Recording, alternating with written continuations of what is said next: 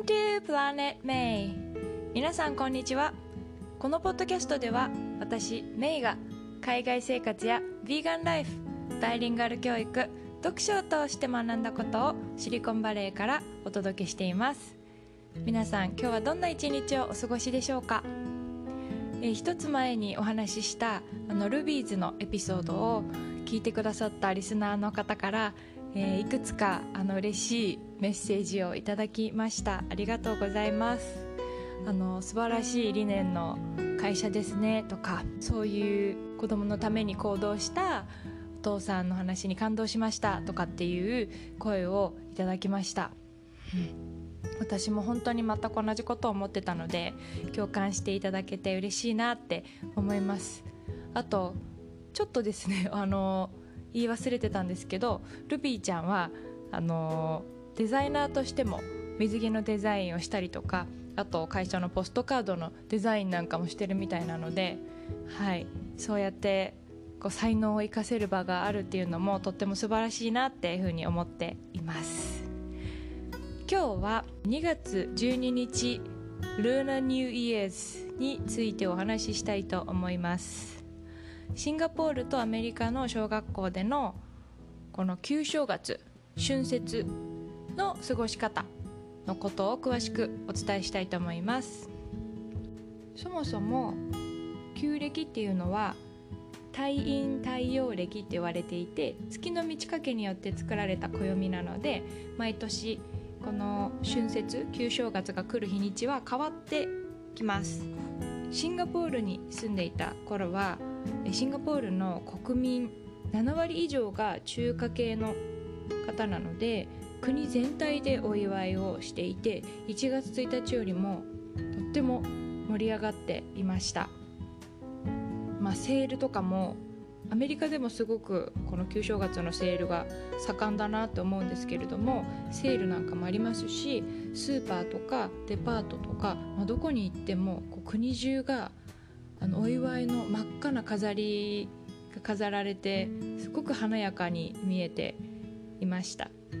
もちろんあの教室なんかもですね赤色の飾りで飾ってとっても派手にしていましたその時期は。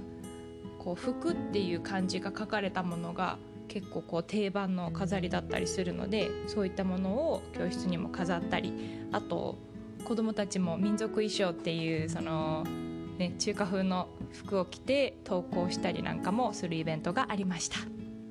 で私が何よりも一番びっくりしたのが旧正月の定番と言われているライオンドラゴンダンスっていうあのものなんですけれども学校にもですね毎年ライオンドラゴンダンスのパフォーマンスをしに来てくれました。どんなものかというと日本の獅子舞を100倍ぐらい派手にしてこう黄色とかピンクとかなんかいろんな色のこう飾りがついた獅子舞がすごい2メートルぐらいの高さにジャンプしたり降りてきたりすごいアクロバティックなダンスを披露してくれるんですけどこう前足に1人後ろ足に1人だから2人の人であの息を合わせて踊るんですけどこの連携プレーがもうものすごく練習してるんだろうなって思うぐらいあの本当に生きてるようにダンスをするので毎年ですねすごくあの感動していました。あとドラゴンもあの8人ぐらいの人がこう棒についた長い棒についた先にドラゴンのこう体があるんですけどあのうまくですね感覚を保ちながらそのドラゴンを動かして踊るので、すごくかっこよかったです。ただ一つですねそのパフォーマンスの最中はものすごく大きな音でなんかこうシンバルみたいな太鼓を叩くんですね。で最初はあの鼓膜が破れるかって思うぐらいもうすごくびっくりしたんですよ。でもこの音はなんでそんなに大きい音を出すかっていうとこのまあ獅子舞そのライオンは、えー、と中国では二円と呼ばれている人を食べる怪物。昔こういたと言われている怪物をあのの象徴なんですけどそれを怖がらせるために大きな音を出してこう退治したっていう、まあ、伝説があるのでそのパフォーマンスの間はものすごい、えー、音が鳴り響きます。それがすごく特徴的でした。あと日本でいう干支？干支も結構旧正月の時にはあのシンガポールでも見たんですけれどもあの知らなかったんですがこうルーナニューイヤーズをお祝いするのって中国だけじゃなくてベトナムとか韓国とか、まあ、台湾とか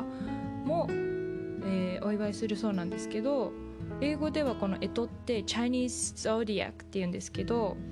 先日台湾人の友人がこの干支の中で一番人気があるのはドラゴンだよって教えてくれたんですね。でえなんで？って聞いたらこうドラゴン、まあ、立つだけが空想上の生き物じゃないですかその干支の中で。で、まあ、特にこの中国とか台湾ではその立つドラゴンはエンペラーの象徴っていうふうに言われていて、まあ、すごくこう成功するなんだろう星のもとに生まれられるっていうふうに信じられてるみたいでこうその年に子供が産めるように調整しようとする人もいるぐらい、うん、タツが人気だそうです。面白いですよね。日本と違うなって思いました。いや日本もあるんですかね一番人気の絵と。ちょっとわからないんですけど。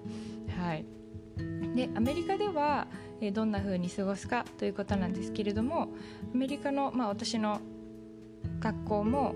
中国系とか台湾系とかベトナムに、まあ、ルーツを持つ子も多いのでその子たちが自分たちの知っている二円の話さっきの怪物ですねを紹介したりですとか中国語の歌を歌える子がこうみんなに教えてあげて歌ったりあとはこの旧正月の特別な飾りをみんなでこうハサミで切って作ったりそんな風にして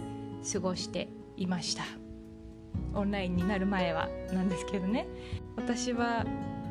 シンガポールとアメリカで子どもたちがこう異文化に触れる、まあ、いろんなお祝いの仕方だったりとか信念もいろんなタイミングであるんだって国によってね。そういう文化について学んでいる姿勢を見て